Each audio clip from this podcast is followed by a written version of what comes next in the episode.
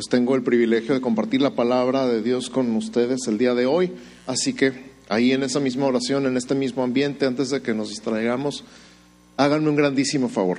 Oren por mí, para que Dios me use. Y yo voy a orar para ustedes, para que Dios les hable. Amén. Una, dos, tres. Padre, en el nombre de Jesús, levanto delante de ti la vida de tu iglesia y declaro en el nombre de Jesús oídos abiertos, espíritus abiertos, corazones abiertos para recibir tu palabra. En el nombre de Cristo Jesús, Señor, no dejes que nada ni nadie nos distraiga de recibir tu palabra y que sea solamente tu palabra lo que escuchemos. En el nombre de Cristo Jesús. Gracias, gracias por tu palabra, gracias por hablarnos, gracias por, por tu presencia derramada en nuestro corazón, en nuestro espíritu, en este lugar tu presencia manifiesta, Señor. En el nombre de Jesús. Gracias, Señor. Amén. Amén. Pues faltan unos días para Semana Santa y vamos a irnos preparando. Pero antes que nada, y como introducción al tema de hoy, me gustaría, si puedes poner el primer slide, porfa, Javier, que alguien me diga qué es eso. ¿Se ve? Una víbora en un poste el símbolo de la medicina. ¿Y lo reconocen como el símbolo de la medicina? Sí, muy bien, gracias. Es una serpiente precisamente en un poste y para los griegos es el báculo de Asclepio. Asclepio. Debí haber practicado ese nombre primero. Y para los romanos la vara de Esculapio, que en realidad es el mismo ídolo con nombres diferentes en griego y en latín. Es el símbolo de la medicina precisamente. En la mitología Esculapio tenía poder para sanar usando plantas que le traía una serpiente. Y por lo tanto, en el mundo moderno su vara es el símbolo de la medicina. Está rara la historia, pero la serpiente le traía plantitas y con eso hacía medicina y la gente se curaba. Es mitología, ¿ok? Antes de que lo empiecen a buscar en los libros de historia. Sin embargo, unos mil años antes de los griegos, encontramos en la Biblia una historia de una serpiente en una vara. ¿La han escuchado? En Números capítulo 21 encontramos la siguiente narración. Después partieron del monte de Or, camino del Mar Rojo, para rodear la tierra de Edom, y se desanimó el pueblo por el camino. Y habló el pueblo contra Dios y contra Moisés. ¿Por qué nos hiciste subir de Egipto para que muramos en este desierto? pues no hay pan ni agua y nuestra alma tiene fastidio de este pan tan liviano. Estaban hablando del maná, de la provisión sobrenatural de Dios sobre ellos, ya estaban cansados del maná. Ay, maná en la mañana, maná en la tarde, maná en la noche. Ya no sabemos si hacerlo horneado, frito, machacado, puro maná. Ya se habían olvidado que era provisión divina y que se hubieran muerto de hambre sin el maná. Y Jehová envió entre el pueblo serpientes ardientes que mordían al pueblo y murió mucho pueblo de Israel. Entonces el pueblo vino a Moisés y dijo, hemos pecado por haber hablado contra Jehová y contra ti. Ruega a Jehová que quite de nosotros estas serpientes. Y Moisés oró por el pueblo y Jehová dijo a Moisés, hazte una serpiente ardiente y ponla sobre un asta, y cualquiera que fuere mordido y mirare a ella, vivirá. Y Moisés hizo una serpiente de bronce y la puso sobre un asta. Y cuando alguna serpiente mordía a alguno, miraba a la serpiente de bronce y vivía. Qué impresionante, ¿no? Te puedes imaginar a qué altura debe haber estado el poste para que se viera de cualquier parte del campamento. Digo, eran campamentos, no había rascacielos, no había casas de dos pisos, eran puras tiendas, pero aún así se tendría que haber visto desde cualquier parte. Toda la historia es impresionante, ¿no? Empezaron a murmurar contra Dios y contra Moisés. Dice que se desanimaron, que se cansaron. ¿Alguna vez te has sentido desanimado? ¿Alguna vez te has sentido cansado? ¿Alguna vez has hablado, no me digas, has hablado mal de tu pastor? No levantes la mano. has dicho, Dios, ¿por qué me tienes aquí? Dios, ya te olvidaste de mí. De repente nos sale ahí en alguna parte, aunque no lo confesemos, de repente lo hemos pensado. Y, Dios dice que se enojó con ellos y les mandó estas serpientes ardientes y empezaron a morir por todos lados. Ahora, yo soy medio fanático de las películas de ciencia ficción. Entonces, cuando dices serpientes ardientes, yo me imagino toda clase de cosas. Pero ¿te imaginas un ataque de víboras? Una plaga de víboras en el campamento. Que empezó, yo no sé si llovían del cielo o si salían de abajo de la tierra, entre la arena. Yo no sé si llegaron por todos lados al mismo tiempo, como que Dios les hizo. Y les cayeron encima por todos lados y les empezaron a morder. Y yo, yo me imagino así que abres una cacerola y sale una víbora. Yo me imagino toda clase de cosas. El caso es que se estaban muriendo. Se ve que la mordida era ardiente y que la gente moría prácticamente instantáneamente. Y entonces empezaron a correr por todos lados y, víboras por aquí, víboras por allá, el norte, en el sur, en el oriente, para donde corrieron. Estaban rodeados y llenos de culebras. Y entonces se arrepintieron y fueron a Moisés y le pidieron perdón. Hemos hecho mal en hablar mal de Dios y de ti.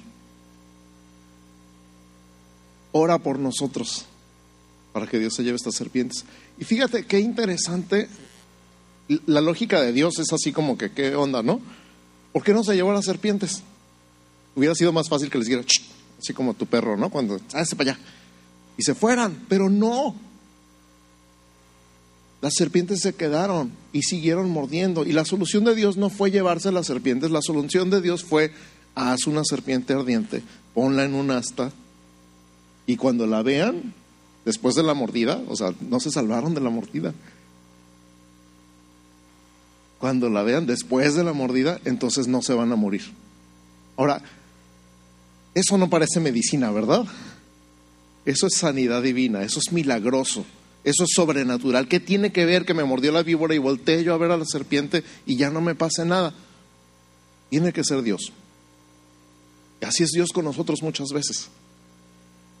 Tiene que ser Dios. Sobrenaturalmente, pero a veces no nos salvamos de las consecuencias de nuestros actos, de nuestras palabras y de nuestras actitudes. Aún así, las consecuencias son mucho menos cuando nos arrepentimos y vamos a Dios. Ahora, ¿te has preguntado por qué dice que serpientes ardientes? ¿Tú te las imaginas así en, llamas o brillantes o voladoras o yo no sé qué serpiente ardiente qué es qué es eso entonces me puse a buscar el significado de la palabra ardiente en el original hebreo y nos habla una palabra hebrea que se llama saraf. Di conmigo saraf saraf significa el ardor que causa la mordedura de este tipo de serpientes. O sea que la mordida ardía, no nada más dolía, ardía. Curiosamente, la misma palabra se usa para fiereza y también para los serafines, aquellos seres celestiales que tienen seis alas y con dos, ¿se acuerdan? Con dos se cubrían los ojos y con dos los pies y con dos volaban. Como seres ardientes, lo cual me recordó que la Biblia llama a los ministros llama de fuego, a sus ministros, a sus ángeles llama de fuego, combina todo, un ardor, una fiereza, una fuerza, un poder. ¿Y te, ha tocado cuando te dicen algo que te arde?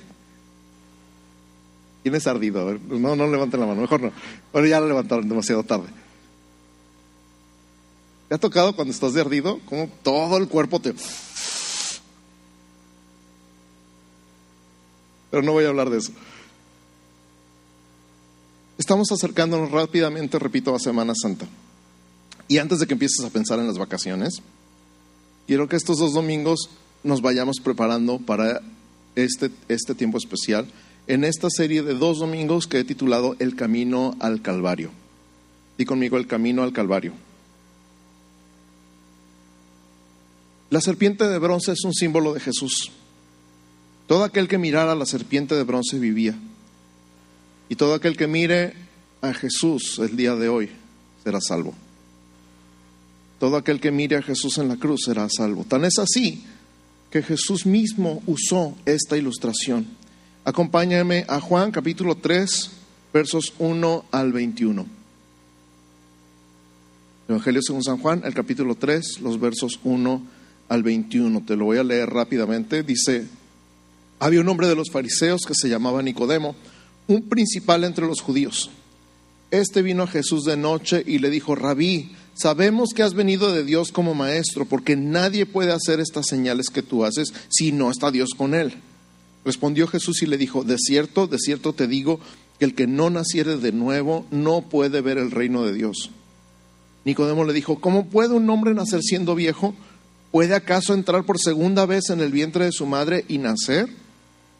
Respondió Jesús, de cierto, de cierto te digo, el que no naciere de agua y del espíritu no puede entrar en el reino de Dios.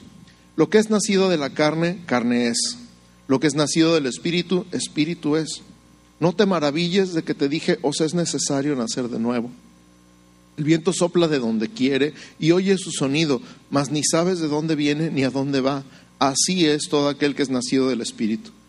Respondió Nicodemo y le dijo, ¿cómo puede hacerse esto? Respondió Jesús y le dijo, ¿eres tú maestro de Israel y no sabes esto? De cierto, de cierto te digo que lo que sabemos hablamos y lo que hemos visto testificamos y no recibís nuestro testimonio. Si os he dicho cosas terrenales y no creéis, ¿cómo creeréis si os dijere las celestiales? Nadie subió al cielo, sino el que descendió del cielo, el Hijo del Hombre que está en el cielo.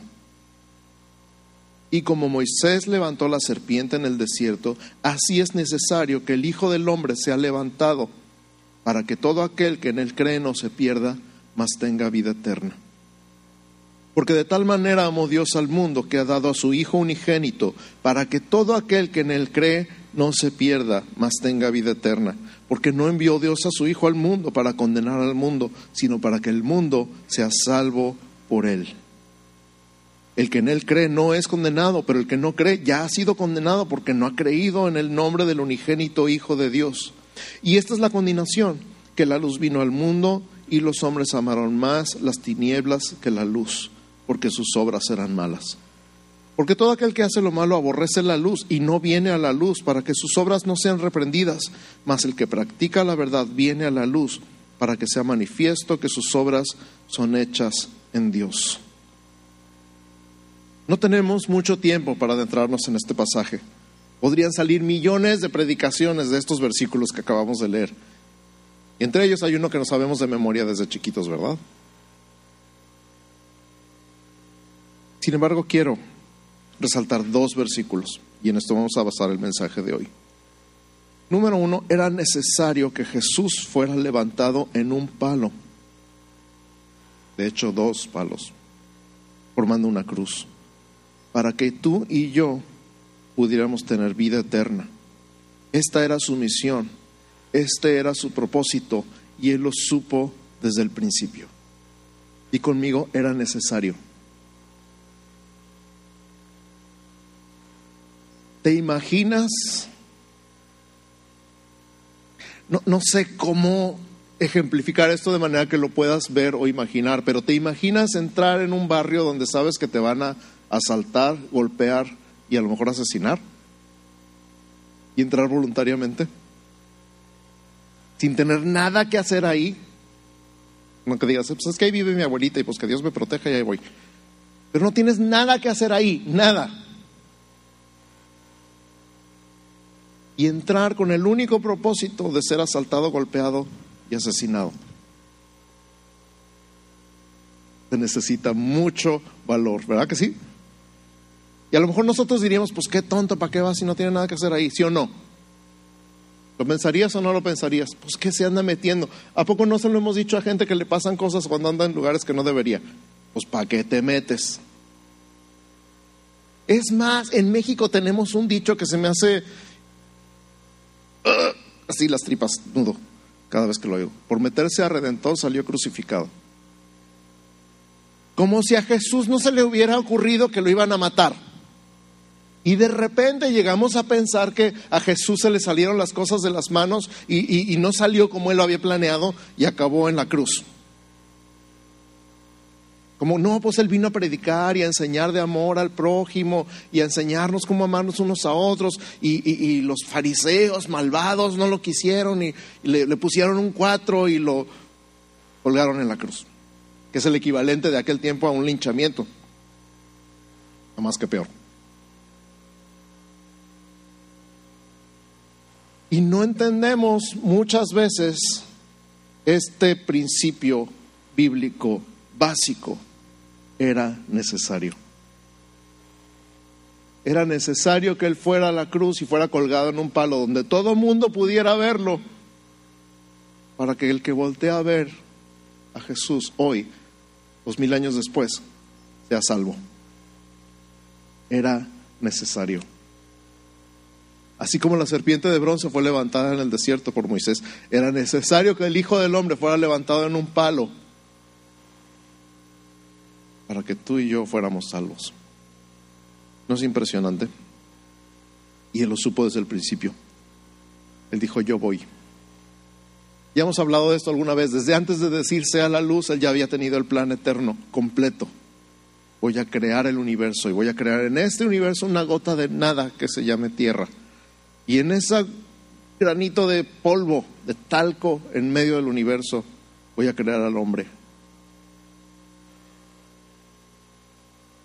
Y el hombre me va a traicionar. Y luego yo me voy a hacer hombre y voy a pagar por su traición. Para que el que quiera venir a mí esté conmigo porque quiera, no porque no le quede de otra. Es necesario que el Hijo del Hombre sea levantado. Y número dos, Jesús no vino a condenarte, vino a salvarte. En el pasaje Jesús dice que la condenación es preferir las tinieblas que la luz. Por lo tanto, la salvación es amar la luz, venir a la luz. Otra cosa que tenemos un poquito arraigada de nuestra tradición es que Jesús está enojado con nosotros porque lo matamos. Es más, hasta nos hicieron pensar, nos hicieron creer que teníamos que pedirle a María que intercediera por nosotros ante un Jesús enojado para que no nos fuera tan mal en la vida. Eso nos enseñaron, eso aprendí yo. Pero Jesús no está enojado contigo porque lo mataste. Jesús vino a morir por ti, porque te ama. Jesús dio su vida por ti, por amor. Jesús vino a la tierra con el único propósito de morir en tu lugar el único justo muriendo por los injustos, la única sangre inocente que ha habido sobre la tierra, verdaderamente inocente, derramada a favor del culpable. Y el culpable eres tú y soy yo. Entonces vamos rompiendo con este paradigma de que Dios está enojado con nosotros porque matamos a su hijo y entonces tenemos que hacer algo para aplacarlo. Porque, ¿verdad? Todo lo malo que nos pasa y de repente sale alguien, nunca falta alguien que te diga, Diosito te castigó. Algo hiciste, por eso estás enfermo. Ahí están los amigos de Job, ¿verdad? Todos igualitos. Seguimos hasta la fecha. Pues ¿qué hiciste para que Dios te haya mandado este castigo? Dios no te ha enojado contigo. ¿Sabes por qué Dios no te castiga? ¿Quieres saber por qué Dios no te castiga? Porque ya castigó a Jesús. El castigo de nuestra paz fue sobre Él y por su llaga fuimos nosotros curados toda la ira de Dios que tanta gente nos promete que va a caer sobre nosotros en cualquier momento si nos equivocamos, fue sobre Jesús en la cruz. Cada golpe, cada insulto, cada azote, cada espina, cada clavo fue por ti. Amor a ti.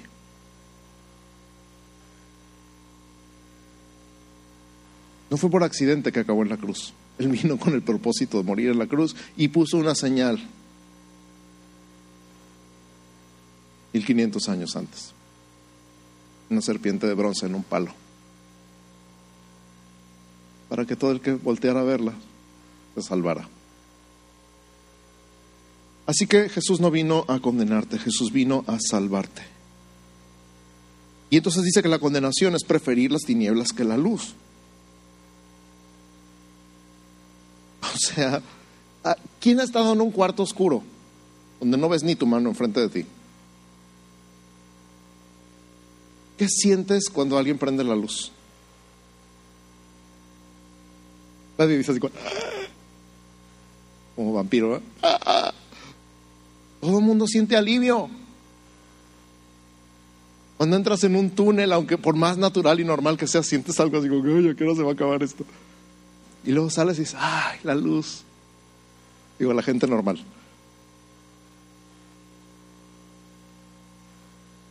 Normalmente preferimos la luz que las tinieblas. Naturalmente nos sentimos más cómodos con la luz que con las tinieblas. ¿Sabes qué prefiere las tinieblas? Los malandros. ¿Y sabes por qué? Porque hace sus malandradas en la oscuridad.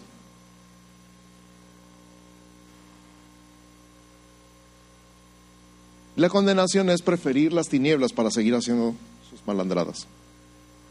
La condenación es, aquí está la luz del mundo y tú dices, no, gracias, así estoy bien. Pero normalmente vamos a preferir la luz que las tinieblas. El problema es ese, que venir a la luz es una forma poética de decir ser abierto y honesto acerca de ti mismo.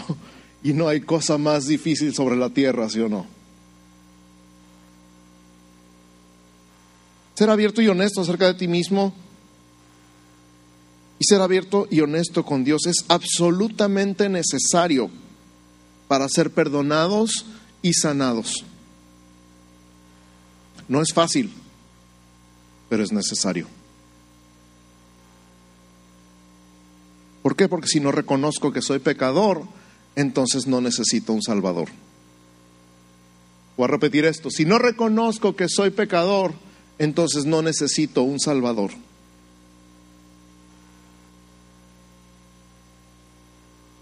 Ser abierto y honesto conmigo mismo y con Dios es absolutamente necesario para recibir perdón y sanidad.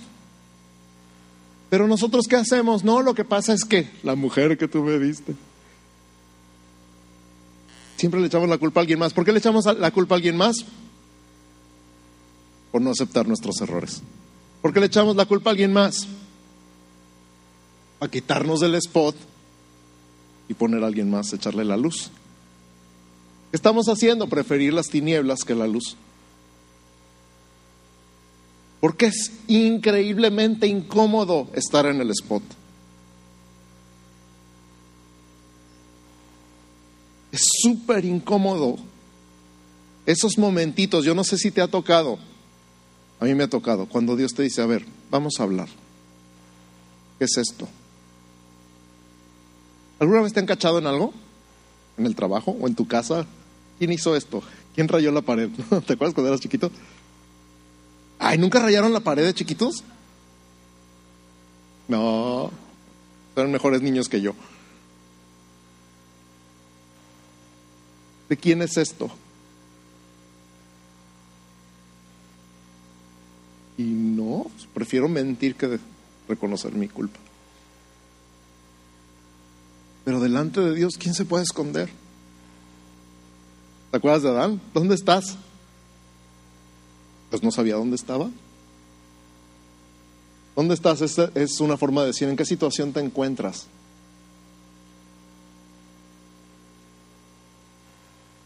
Pues la mujer que tú me diste me dio del fruto y comí. Nunca podremos dejar de preguntarnos qué hubiera pasado si hubiera dicho, la regué. Es un gran sí, ¿verdad? Pero tú y yo estamos igual el día de hoy. Si no reconocemos que somos pecadores, entonces no necesitamos un Salvador. Si no reconocemos que no podemos solos, entonces no necesitamos ayuda. Si no reconocemos nuestro estado, nunca vamos a necesitar y a pedir verdaderamente la ayuda de Dios. Venir a la luz es venir a Jesús.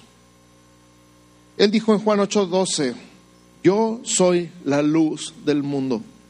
El que me sigue no andará en tinieblas, sino que tendrá la luz de la vida.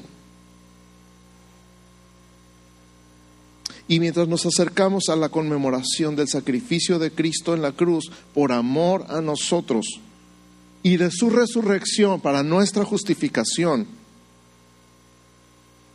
hoy te invito a venir a la luz abierta y honestamente, y decirle, Señor, aquí estoy, te necesito. Gracias por venir a salvarme. ¿Quieres hacer eso conmigo? Cierra tus ojos ahí donde estás. Y vamos a tomar los próximos minutos.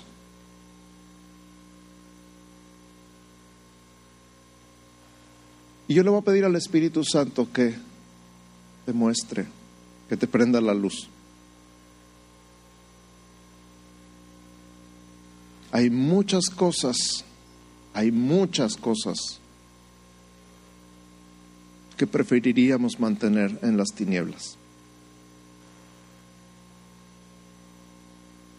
Hay muchas cosas de nuestra vida que nadie sabe y nos moriríamos si alguien se enterara. Hay muchas cosas que te han frenado, te han detenido en tu crecimiento, no porque Dios no quiera darte más, sino porque ese cuarto sigue con llave en la casa de tu alma. Y él dice, yo quiero entrar ahí y quiero prender la luz. Voy a pedir a los muchachos de alabanza si me oyan.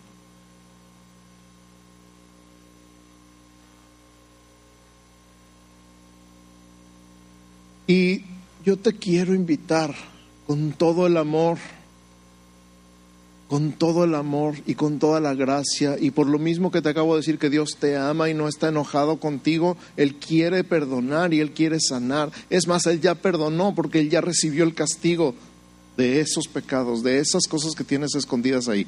Él ya pagó, Él ya hizo todo lo que tenía que hacer. Todo. El día de hoy dice, quiero prender la luz en tu vida, en todas las áreas de tu vida. Porque si no sabes que me necesitas, entonces ¿cómo? Si tú crees que puedes solo, ¿cómo? Si tú crees que puedes mantener esto oculto por el resto de tu vida, entonces ¿cómo? No es que no haya perdón, el perdón ya fue dado. Quiero invitarte a vivir en paz. Porque Jesús ya, ya lo dijo, justificados pues por la fe tenemos paz para con Dios por medio de nuestro Señor Jesucristo.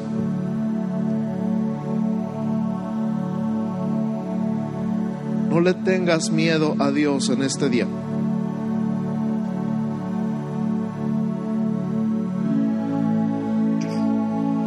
Lo que sea que tengas escondido en tu alma, la falta de perdón, la falta de amor, la falta de gracia, de la misma gracia que has recibido. A lo mejor ni siquiera estás seguro si crees o no crees. Pero el día de hoy yo te invito a que salgas a la luz, así como estás. No esperes a ser perfecto para venir a Jesús. No esperes a cambiar tus hábitos para venir a Jesús. Es al revés. Ven a Jesús. Deja que Él saque a la luz y sane y limpie. Y recibe descanso, recibe paz, recibe el gozo de no tener nada pendiente. No es por Él, es por ti.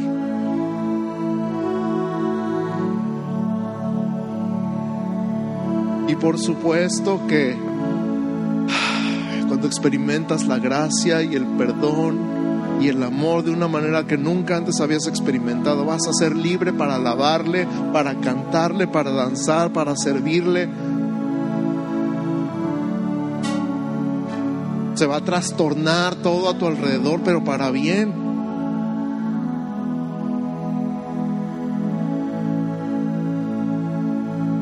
Él no vino a condenarte, Él vino a salvarte. Entonces, lo mismo que le dijo a la mujer, te lo dice a ti, ni yo te condeno. Nadie te va a condenar aquí y Jesús tampoco te condena. Ven a la luz. Ven a la luz en el nombre de Jesús. Lo que sea que el Espíritu Santo te esté diciendo, falta esto, tenemos que hablar de esto. Hay algo que no me has entregado, hay algo que no has rendido, hay algo que has querido tener ahí escondido en lo más recóndito del closet de tu mente. ¿Qué hay en esa caja?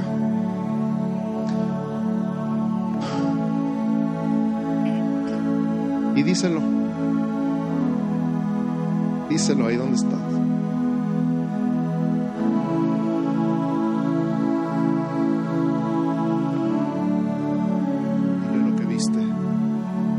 Dile lo que dijiste.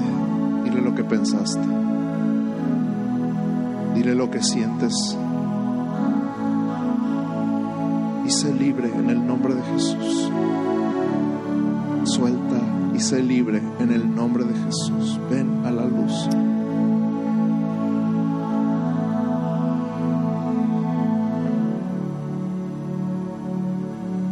Porque Él te ama tanto, tanto, tanto, tanto, tanto.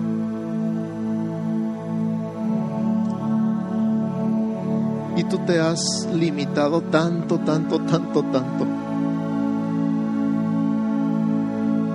Por la culpa, por la condenación, por la tradición de que Jesús está enojado contigo.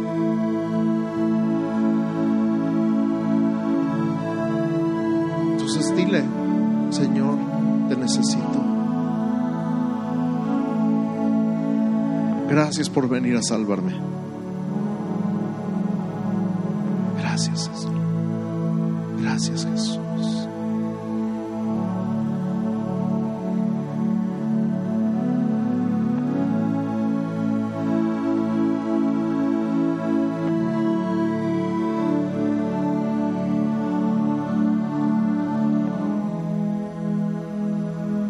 Y conforme vas soltando y vas sanando y vas siendo libre la sangre de Jesús, por su sacrificio completo y perfecto,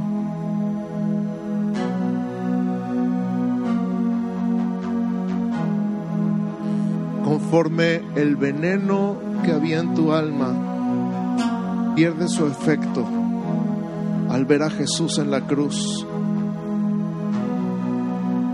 Escúchame bien, conforme el veneno que había en tu alma pierde su efecto al ver a Jesús en la cruz.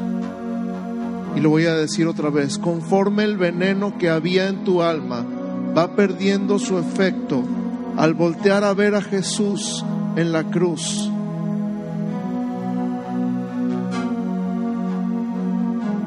Y eres sanado y renovado y restaurado. Ven a la luz. Ven a Jesús.